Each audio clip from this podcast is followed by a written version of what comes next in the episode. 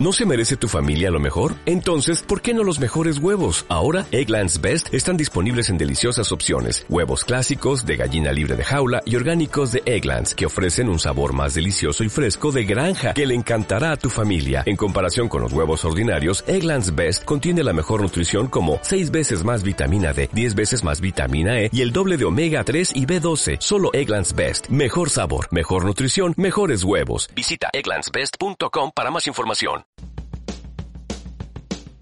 En marcha, un programa de actualidad polideportiva y universitaria con Javier de la Rubia.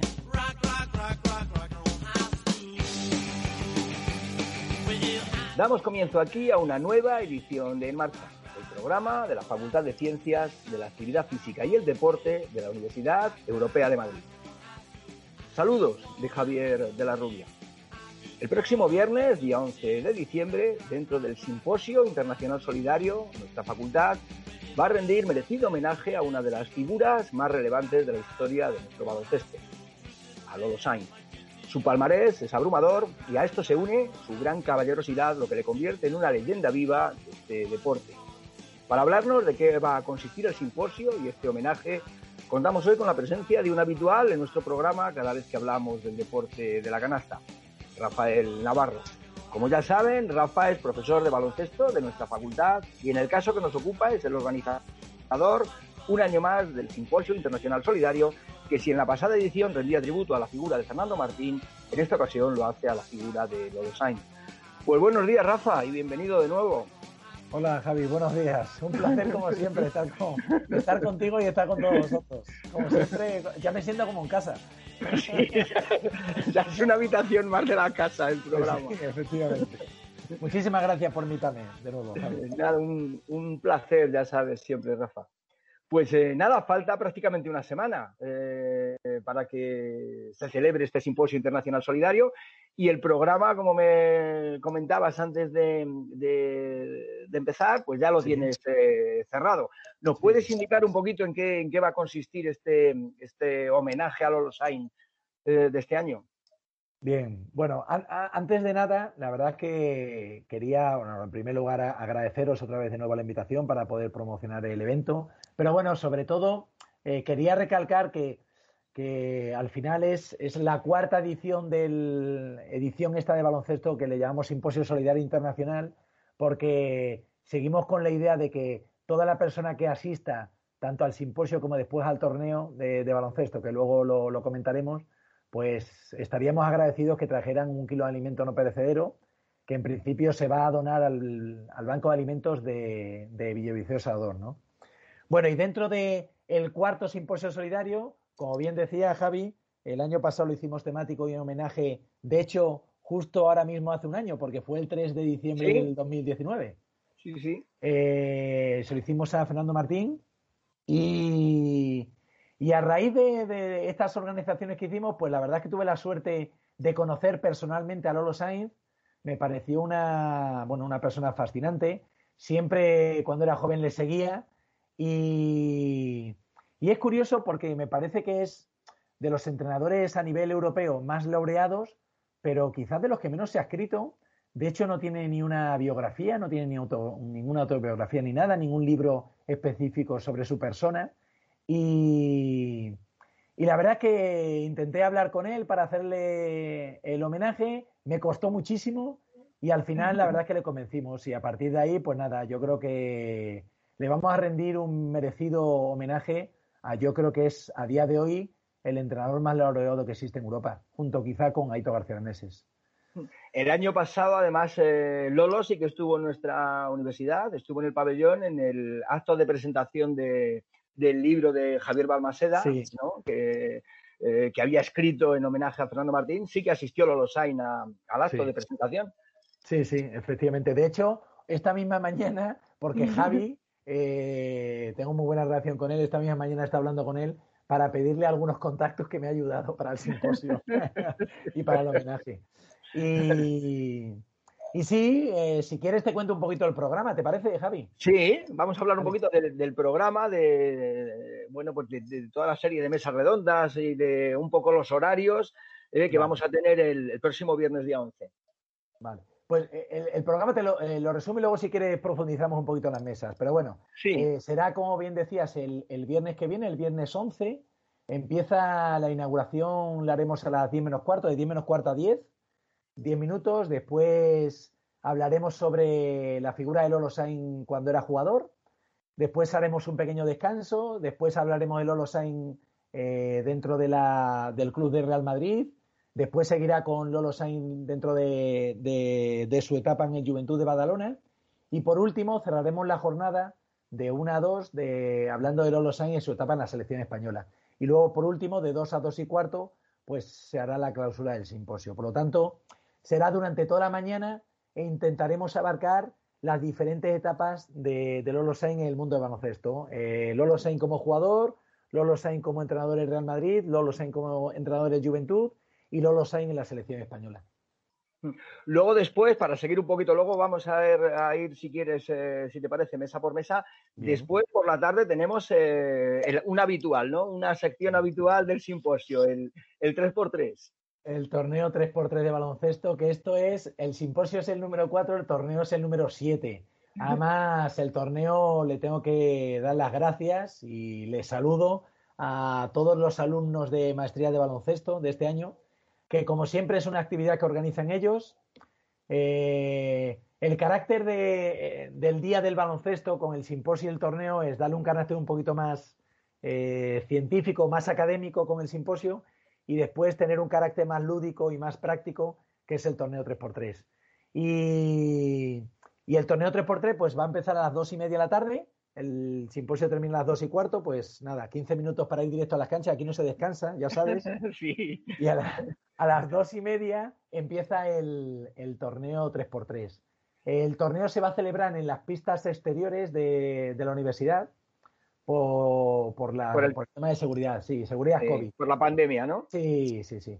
Otros y, años se ha hecho en el, en el pabellón. Sí, siempre se hace en el pabellón, pero este año eh, estuvimos hablando con los responsables de la universidad y la verdad es que decidimos, yo creo que es una buena elección, pues hacerlo al aire libre. Por eso lo vamos a hacer de dos y media, vamos a intentar que dure máximo tres horas. Normalmente siempre los torneos estamos eso, dos, tres horas, tres horas y media.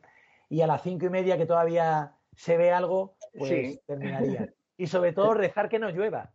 Porque claro. si llueve, sí que es cierto, tenemos un plan B. Si llueve, eh, lo pospondremos para la semana siguiente, pero bueno, eh, he estado mirando la anticipación y parece que no va a llover. ahora, ahora, Rafa, cuando decías lo de que empezabais a las dos y media, pues este año lo, tenéis más tenéis más tiempo, ¿no? Porque el año pasado se, yo creo que comenzó como a las siete y media o las ocho. Sí, sí.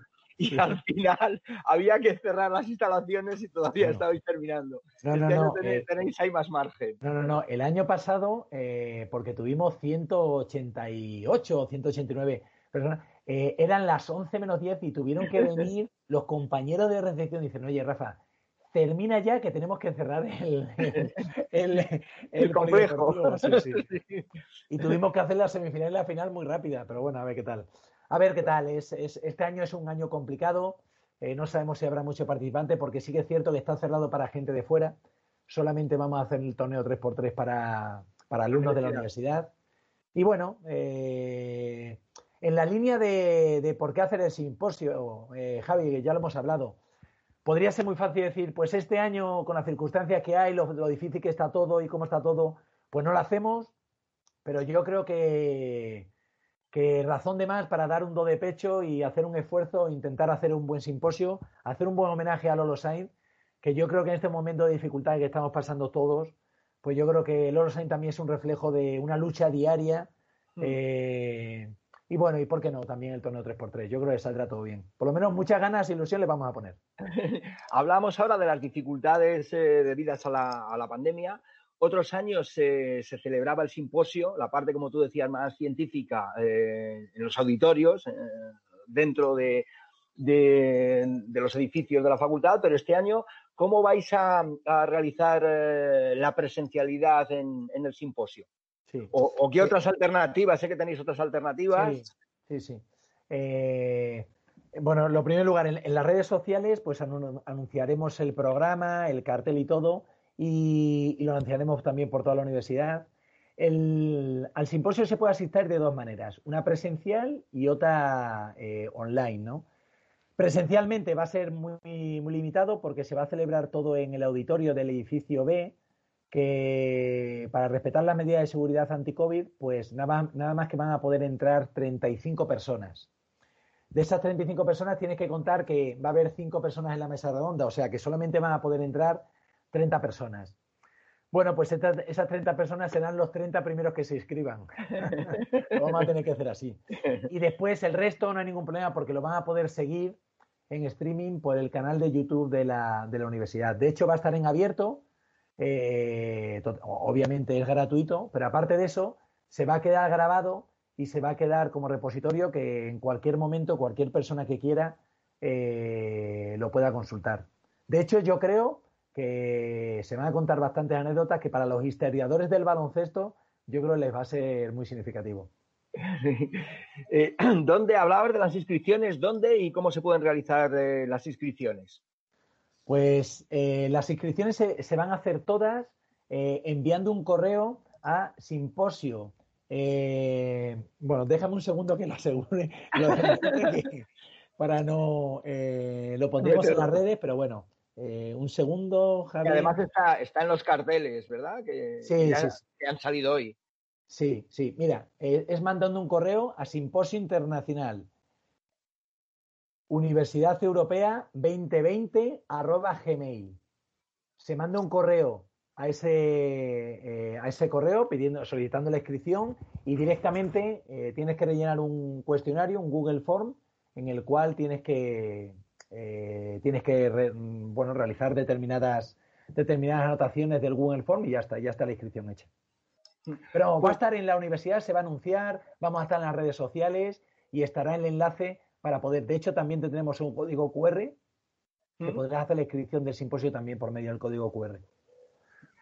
Pues si, te parece, Rafa, luego al final volvemos a, repetir la forma de, inscripción. Pues para no, para que no se nos vaya el tiempo, eh, hablabas de, distintas etapas que se van a tratar el, viernes que viene. Y bueno, pues en su etapa como jugador, eh, Lolo se inicia en el Ateneo Politécnico, en el barrio madrileño de Prosperidad, pasando posteriormente, pues dadas sus, grandes dotes ¿no? de, anotador, pasa al filial del, Real Madrid, el, el Esperia pues eh, con curioso, lo curioso es que jugando con el Esperia llegaría a jugar la final de Copa de España en 1960, además contra el primer equipo, del, contra el Real Madrid, ¿no? Contra el primer eh, equipo. Con este primer equipo fue base titular en las dos primeras Copas de Europa que gana el, Real Madrid en los años 64 y 65, consiguiendo otras dos más, la última ya como, como capitán en 1968. Total, que en sus ocho años como jugador del Real Madrid jugó seis finales continentales, además de ganar siete ligas, cinco Copas de España y fue 68 veces internacional. Además, bueno, eh, todo esto tiene eh, doble mérito porque se retiró muy joven, eh, Lolo. Lolo se retira a los 27 años. Sí, sí, sí. De esta, de esta etapa que he estado estos días, pues leyendo cosas de, de Lolo Sainz, los partidos, además un día lo hemos hablado tú y yo, los partidos como local todavía no estaba hecho el pabellón de la, de la ciudad deportiva, el, viejo pabellón de la ciudad deportiva, y se jugaban eh, cerca de Cibeles, en el frontón de Fiesta Alegre. Y bueno, pues allí el ambiente, pues imaginaros eh, el ambiente en esa época muy especial, mucho calor, el público muy cercano. Eh, incluso los jugadores comentaban que había humo, de que la gente fumaba y tal, pues algo impensable ¿no? a, día de hoy. sin querer desvelar ningún, ningún secreto, porque sé que tienes preparadas muchas sorpresas, eh, ¿Nos puedes aventurar algo sobre quiénes van a estar eh, en, esta primera mesa en la etapa de Lolo como jugador? Sí.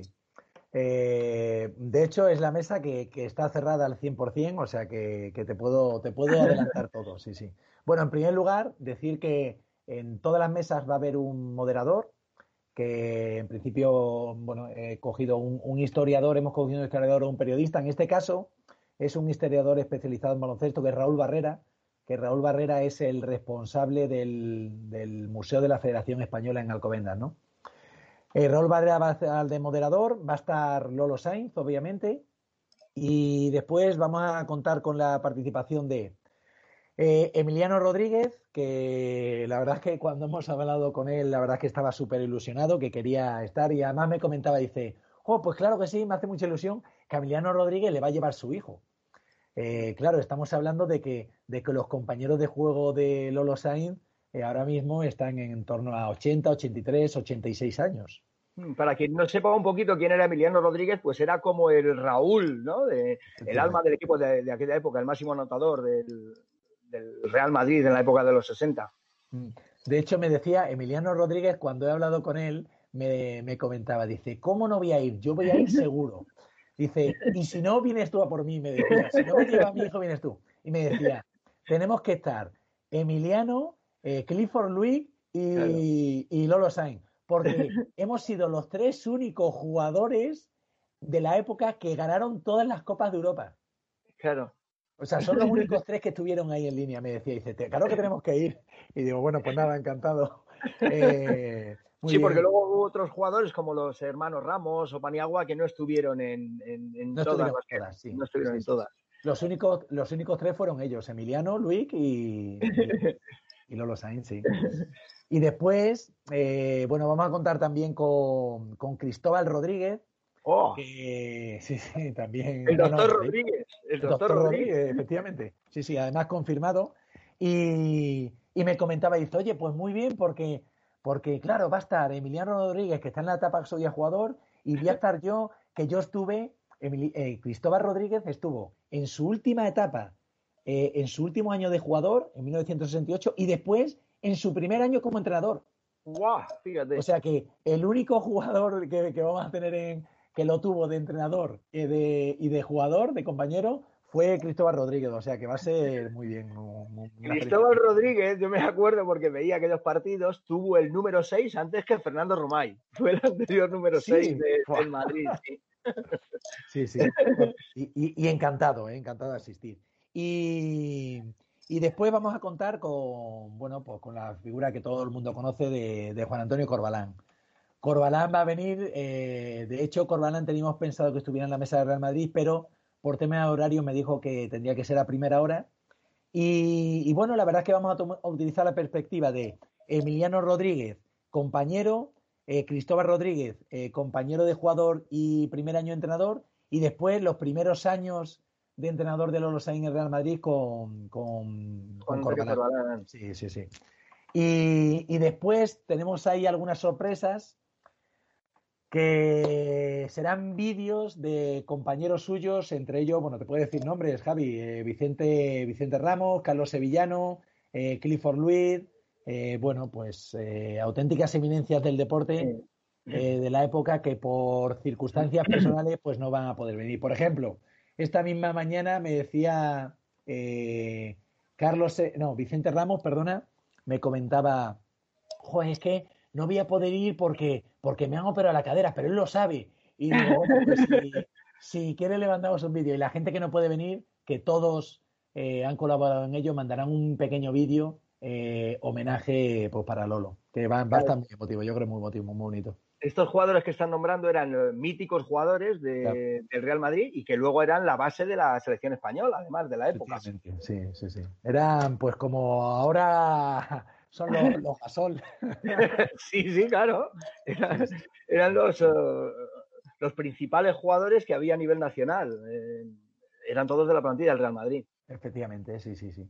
Pues la verdad es que en esa, con esa mesa redonda ya terminaríamos la de la de la primera hora, que sería de de 10 a 11 menos 10 más o menos. Pues, pues fíjate, sí, sí, perdona.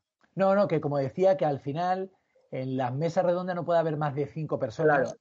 Claro. con Raúl Barrera, que es el, pues al final tenemos las 5 personas. Raúl Barrera, Lolo Sainz, Corbalán, Emiliano y Cristóbal. Que hay que redistribuirlos un poquito, claro, no, no, no caben más. Claro, y, y, luego, claro, a ver cómo, cómo se gestionan los moderadores para, pues para dar protagonismo a todos. no va a ser fácil, ¿eh? Pues te quería comentar que en esta época en la que Lolo Sainz era jugador del Real Madrid, eh, pidió permiso a Pedro Ferrandiz, que era el, entrenador, para poder entrenar a, chicos, ¿no? Porque a él siempre le gustó entrenar y entonces empezó a entrenar a chicos en el Colegio Claret de Madrid. Y, había todos los días, él iba a entrenar a, sus chicos y veía un, un chico morenito y se empezó a fijar en él y estaba todos los días viendo el entrenamiento. Y entonces le llamó la atención a, Lolo, ¿no? Y un día se acercó a preguntarle, dice, oye, me he fijado que todos los días estás aquí viendo el, viendo el entrenamiento. ¿Quieres algo? Y dice, no, no, no. entonces, ¿por qué vienes? dice, no, porque me gusta, me gusta mucho ver cómo entrenas. ¿Y sabes quién era este chico morenito? ¿Quién era? ¿Quién era? Sí. Andrés, Montes. Sí, sí, sí, sí. sí, entonces, hay muchas anécdotas que, que, saldrán, ¿no? Bueno, pues si quieres pasamos a, su etapa ya como, entrenador, ¿no? Que una vez que se retira, eh, pasa como entrenador por todas las categorías inferiores del, Madrid hasta que llega al primer equipo en, 1975. en el banquillo merengue consigue dos Copas de Europa, dos Recopas y una Copa Corac, además de ocho ligas, cuatro Copas de España y una, y una Supercopa. Es decir, también lo que tú decías antes, uno de los palmares pues, pues más brillantes, ¿no? También como entrenador. ¿A quién vamos a tener en, esta mesa en su etapa como entrenador madridista? Eh, eh, perdona, Javi, en esta etapa que, viene de una etapa dorada del Real Madrid, que era la etapa de, Pedro Fernández. Claro. Que Pedro Fernández lo, fue todo en el, Real Madrid. Mm. Y, Pedro Fernández le cedió la batuta de ese, ese equipo brutal a Lolo Sainz, lo que tú decías, ¿no? Era el precursor del entrenador y al final lo hizo, bueno, lo hizo francamente bien, vamos, que, que siguió en la línea de, del Real Madrid de un club tan potente como, como lo tenía en la época Pedro Ferrandi. Sí, sí, brutal. Sí, yo creo que es también, eh, eh, creo recordar que Lolo ya estuvo un año de segundo. De, estuvo de ayudante de Pedro, Ferrandi, sí, efectivamente. Y de hecho, hay una anécdota que comentaba Pedro Ferrandi en una de sus entrevistas, que comentaba que, que dijo, dice, yo en cuanto empezó a ayudar, ayudarme Lolo Sainz, ya veía, digo, que yo sobraba. El, el propio Pedro Fernández, que que, tiene también su, personalidad, o sea, que dijo, dice, bueno, este me va a comer el terreno, pero sobre todo de lo buen entrenador que, iba a ser, ¿no? Y bueno, pues acertó, acertó, sí. Sí, sí te, comentaba que aparte de lo que decías de, Corbalán y de, Cristóbal Rodríguez, que estuvo en sus dos etapas como compañero y como, como jugador de Lolo, eh, ¿a quién más va a estar en, eh, presente en esta etapa de Lolo, entrenador del Madrid? En la etapa esta de Lolo de, eh, con, eh, en el Real Madrid, en primer, en primer lugar va a estar de, moderador Fernando Laura, que Fernando Laura ya lo tuvimos el año pasado en el, en el simposio de Fernando Martín, y Fernando Laura era el, periodista y uno de los, de los redactores de la revista Gigantes en la época esta. De hecho, eh, fue de los que de los pioneros que iban a retransmitir las finales de la NBA, ¿no? Fernando Laura, un especialista que cuando le he dicho lo de Lolo Sainz, bueno, eh, súper agradecido para estar, ¿no? Eh, Fernando Laura estará de moderador y luego vamos a tener como jugadores, eh, vamos a tener a José Luis Llorente, Fernando Romay, que nos va a dar pie y ya sabemos que, da mucho juego. Da mucho juego siempre. Da muchísimo juego. Y Eiturriaga, que también es muy conocido, ¿no? Que también es muy conocido, sí. Además, de hecho, bueno, eh, personalidades también muy fuertes y muy potentes de todos. Pero bueno, la verdad es que están con muchas ganas. Eh, yo creo que hacía mucho tiempo que no teníamos en la misma mesa a Llorente, a Romay y Turriaga. De hecho, eh, Corbalán, cuando enteraba que se iba, cuando enteró que se iba, que iban a venir ellos, dice, joder, lástima que no puedo estar con ellos. claro, porque también es otra, otra etapa como muy mítica de, del Real Madrid, que fue la base de la selección, que luego fue plata en los Juegos de, Los Ángeles, ¿no? Efectivamente, sí, sí, sí, sí, sí. Y, ah. hay más gente, o sea, por ejemplo, eh, Quique Villalobos eh, dijo que, le encantaría venir, pero claro, como tenemos el, tope de, los, de las cinco personas por mesa, pues, no cabe. Claro, no cabe. Pues hay, hay algunos que, oye, pues venga, no pasa, no puedes venir por eh, presencialmente. Bueno, pues mándanos un vídeo y le haremos un montaje. Bueno, va a estar interesante, sí, sí. No, supongo que además en, todo el tiempo que pueda estar eh, Lolo Sain, pues eh, le, hará muchísima ilusión el volver a reunir ¿no? a los que fueron sus, sus chicos en, la plantilla de Real Madrid y sus antiguos compañeros, verlos pues a todos, a todos juntos ¿no? en, una, en una mañana. Sí, la verdad es que yo creo que va a ser, yo creo que va a ser muy emotivo. No, no, no, no, no quiero olvidarme que, todo esto también ha sido, bueno, gracias a, la verdad es que Emilio Butragueño nos ayudó dando el contacto de Javier Artime. Javier Artime es, es el responsable o como el, jefe, el líder de los veteranos de Real Madrid y es la persona que me ha ayudado, me ha ayudado bastante a, todo, a todos los contactos de, de las viejas glorias de Real Madrid, ¿no? O sea que le mando de aquí un fuerte abrazo a Javier Artime. Mm.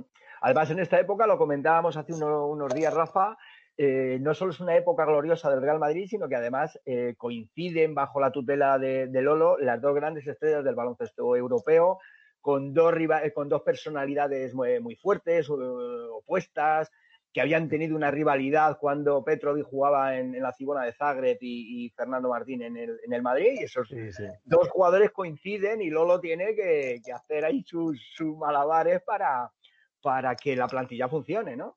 Claro, que de hecho, eh, una de las. Eh, Lolo Sainz, eh, los entendidos del baloncesto, Lolo Sainz dice que ha roto diferentes moldes, ¿no? El primero que rompió de molde fuera que era un base atípico de, como jugador, porque era un base alto para la época, porque Lolo Sainz está un, 86, un 86, un 90.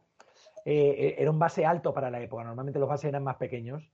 Y, y ya fue el primer, el primer choque, el primer cambio, ¿no? Pero después, eh, el entrenador de, antes le daba menos importancia a las dinámicas de grupo, a cómo gestionar el grupo, pero claro, lo que tú dices, el reto principal que tuvo, y yo creo que los retos más importantes que ha tenido todo un entrenador en, Europa, fue intentar lidiar con esos egos tan fuertes como era la, la figura de Fernando Martín y de Petrovic.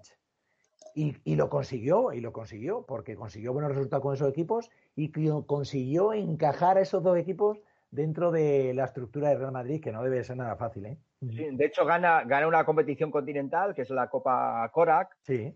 que eh, ahora no nos hacemos mucha idea, pero era una de las... Eh, la, Copa de Europa solo la jugaban los campeones y era pues eh, un torneo muy importante, ¿no? Que jugaban los segundos, terceros de, de cada país. Sí, sí, sí, sí, sí. Era, tenía un valor y si te acuerdas, vamos, eh, fue mítico la victoria. Todavía tengo una imagen de, él con los brazos arriba de Lolo Sainz y la verdad es que, bueno, eh, eh, ese, ese, ese equipo de Real Madrid era auténtica pasión porque, claro, cuando veía jugar a, Fernando Martín, a Petrovic, que cada vez que metía una canasta lo festejaba de esa manera. Bueno, era, sí, sí, era increíble. Yo creo que fue una época yo creo que fue la época realmente dulce del baloncesto español, porque yo creo que actualmente el baloncesto español está muy bien, es, muy potente, pero, pero creo que en España se sigue más al baloncesto americano por los jugadores que están allí, que es el propio baloncesto español, ¿no? Cosa que antes, pues los partidos del baloncesto del, Madrid de, de, ACB eran, vamos, era tan seguido como el de, fútbol, ¿no, Javier? Sí, y se seguía, yo recuerdo en la, época de la, de la, Copa de Europa, no de la Euroliga actual, pero de la Copa de Europa, que se, se, seguían todos los partidos, pero se seguían no los aficionados del baloncesto, los seguíamos eh, todos, ¿no? los partidos con los Madrid Maccabi, eh, los Madrid Cibona, todos esos partidos eh, se seguían, ¿no? Los, los, partidos de, con cualquier campeón italiano, ¿no? ¿Te acuerdas del torneo de Navidad? Claro, el, torneo Navidad con la famosa Universidad de Carolina del Norte, ¿no? Venía el equipo de la Unión Soviética con Sabonis. Entonces era un era un escaparate muy bueno que te hacía engancharte, ¿no? Al, baloncesto.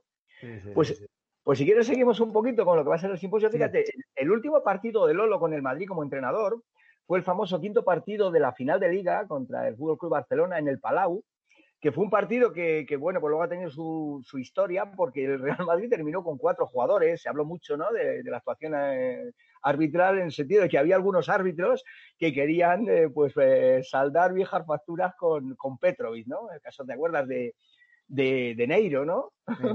Pues ese, fue el, último partido de, Lolo como, como entrenador del Real Madrid.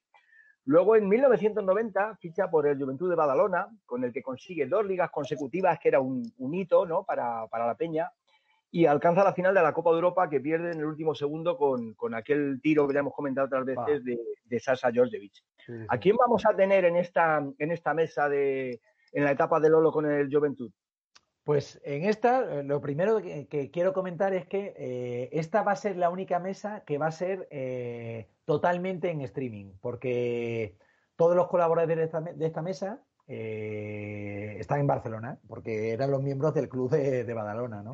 Y la verdad es que, pero, pero vamos, no desmerece la gente que va a estar de, moderadora y, de, y en la mesa redonda. Y te cuento, porque contacté con José Luis Fournier, que, era, que actualmente es el jefe de prensa de Juventud, y me dice, oye, pues yo estoy encantado, pero te voy a mandar con el jefe de prensa que coincidió con, con Lolo Sainz en su época allí, y es Juan Antonio Casanovas.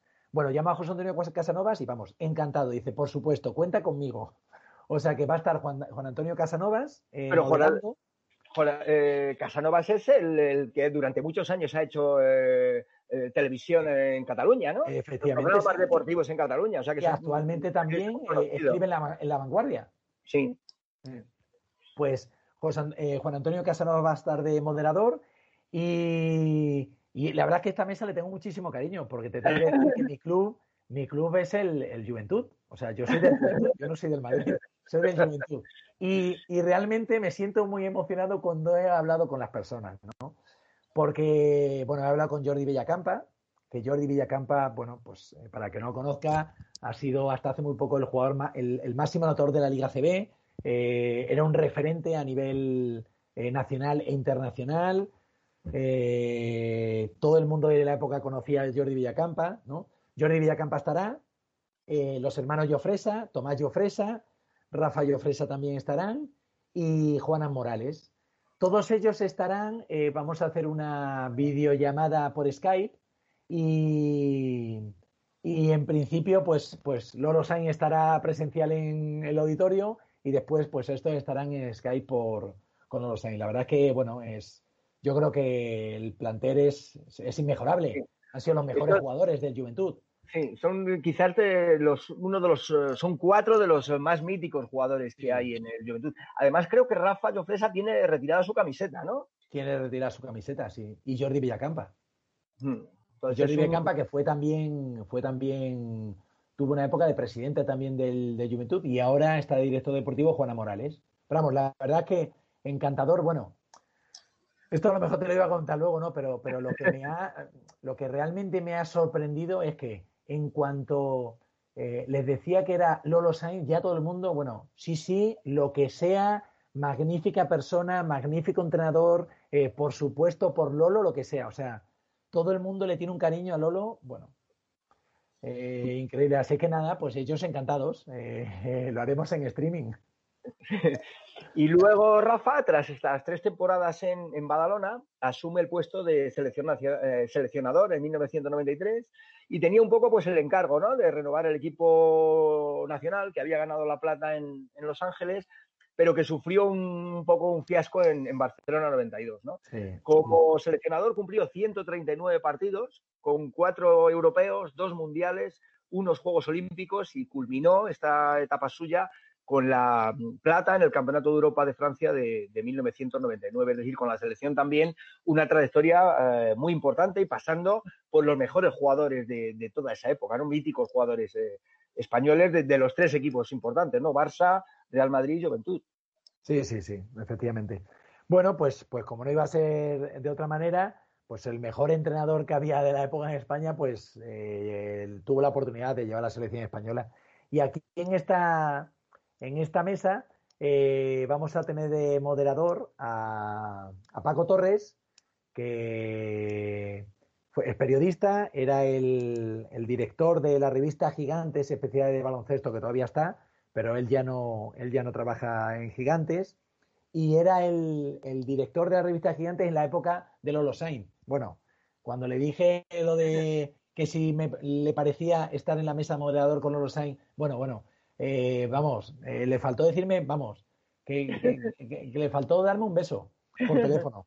Eh, y estaba encantado. Y nada, va a estar ahí con nosotros. Después en esta mesa, todavía no está cerrada del todo, pero sí que es cierto que, bueno, vamos a tener algunos vídeos que van a ser realmente emotivos y muy significativos porque van a estar entre ellos, van a estar Epi, Gustavo Aranzana, que fue ayudante de, Lolo, Orenga, Azof, bueno, Azofra, eh, estará en, directo. Eh, puede ser que no lo tienen que confirmar en directo Alberto Herreros y Angulo y también Alfonso Reyes. Y después Carlos Jiménez, que ha sido la última persona con la que he hablado, que ha sido hace escaso 15 minutos, que me decía que, joder, yo no puedo ir, pero, pero yo te voy a mandar un vídeo para felicitar a Lolo, por supuesto, que él está en Málaga y bueno, pues otra persona que, que se deja la vida por los Sainz. O sea que también va a ser otra mesa de, de lujo, yo creo. Yo creo que todos los nombres que has citado son, son bastante conocidos y sí que quería insistir un poquito en este último, ¿no? En, Carlos Jiménez, que era el capitán de la selección española que consiguió en el 2005 el primer campeonato del mundo. Que además hubo anécdota, ¿no? Porque el, quien le entregó la copa conocía más a Pau Gasol y le entregó la copa a Gasol en lugar de a Carlos Jiménez. Sí, sí, sí, es verdad, De, de aquel equipazo, ¿no? Es que era, es curioso, claro, esa es la época que a Lolo Sainz todavía le preguntan, ¿no? oye, ¿por qué no diste más, más minutos a, Pau Gasol? Pues Pau Gasol no era el jugador que era antes, que, es ahora. Claro. Pues, pues Carlos Jiménez me decía que, que estaba muy ilusionado con esto y le, era una pena no poder ir porque él está en Málaga, vive allí, y me decía, joder, pero si Lolo Sainz, claro, fue eh, el entrenador que me dio la oportunidad, porque había gente que no confiaba en mí y él me dio la oportunidad. Eh, en la española. O sea, se lo debo todo. Dice, yo lo que soy, dice, se lo debo a Lolo Sainz. Joder, que te, diga, eso es la mayor satisfacción que puede tener un, entrenador.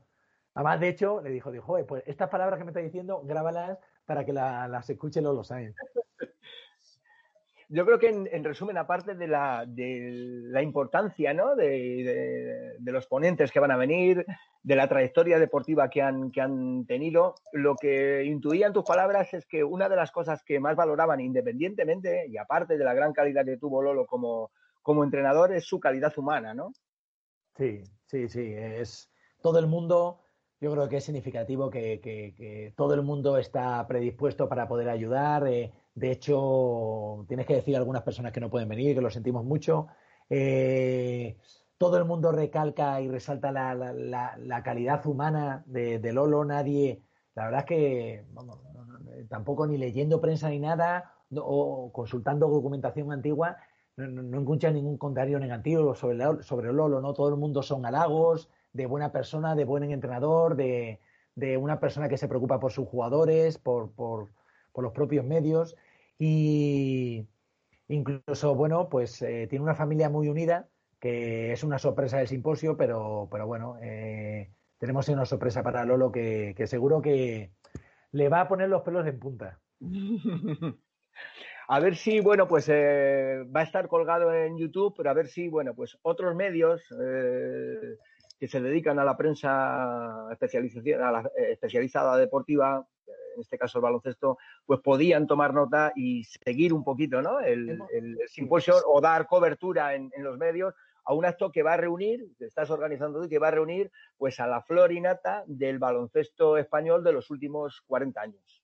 Javi, se me, ha, olvidado, la verdad es que se me ha pasado decirte que, que también hemos movido esos hilos por ahí y en principio eh, responsables de deportes del país, del mundo, eh, Marca, eh, La Razón, en principio nos han dicho que, quieren cubrirlo, o sea que bueno, que yo creo que va a tener bastante repercusión. Sí, yo creo que además es que Lolo se lo merece y con todos los, los valores que, resaltaban pues, jugadores y compañeros, pues yo creo que va a ser un motivo de, difundirlo por, por, por quién es, ¿no? Por, por Lolo Sainz.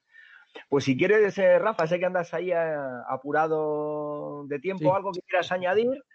Y no, recordar. Volver a decir, volver a decir eh, cómo se puede uno inscribir a, ver este importante simposio. Eso es. pues es muy fácil, es mandando un correo a simposio internacional UM 2020 gmail.com. Repito, simposio internacional UM 2020 arroba gmail.com. Pues ahí, ahí queda dicho. Rafa, sabemos que tienes un montón de, ocupaciones, sabes que es un placer siempre hablar contigo, no solo por las cosas tan importantes que, organizas, sino por la ilusión y el sentimiento, porque antes de entrar eh, en directo, pues se te veía emocionado, ¿no? Cuando me contabas algunas cosas de, de, a quién has conseguido reunir para este, para este homenaje. Enhorabuena, Rafa. Muchísimas gracias, como siempre, por, atender a, estos micrófonos. Y nada, estoy convencido que va a ser este Simposio Internacional Solidario, este cuarto Simposio Internacional Solidario homenaje a los va a ser un auténtico éxito como fue el del año pasado. Muchísimas gracias, Rafa. Muchísimas gracias a vosotros, muchísimas gracias a todos eh, vuestros oyentes. Eh, como siempre, sé que en ti, en vuestro programa, y en los oyentes tengo unos fieles seguidores, o sea que, que os agradezco muchísimo la invitación y nada, que salga todo bien. Pues nada, muchísimas gracias eh, Rafa y ahí estaremos, ¿no? El próximo viernes en el, en el auditorio del, del edificio B. Pues esto fue, en, esto fue en marcha por hoy. Gracias como siempre por la atención que nos prestan. En el control de realización estuvo un día más Miguel Ángel Vázquez. Se despide de todos ustedes Javier de la Rubia.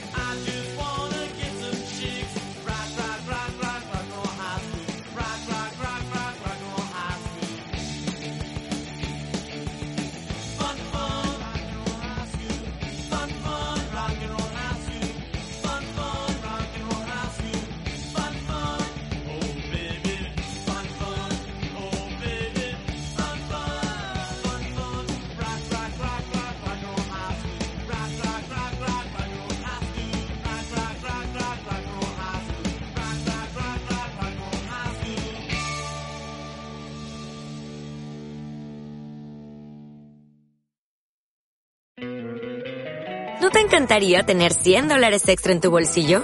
Haz que un experto bilingüe de TurboTax declare tus impuestos para el 31 de marzo y obtén 100 dólares de vuelta al instante. Porque no importa cuáles hayan sido tus logros del año pasado, TurboTax hace que cuenten. Obtén 100 dólares de vuelta y tus impuestos con 100% de precisión. Solo con Intuit TurboTax. Debes declarar para el 31 de marzo. Crédito solo aplicable al costo de la presentación federal con TurboTax Full Service. Oferta sujeta a cambios o cancelación en cualquier momento.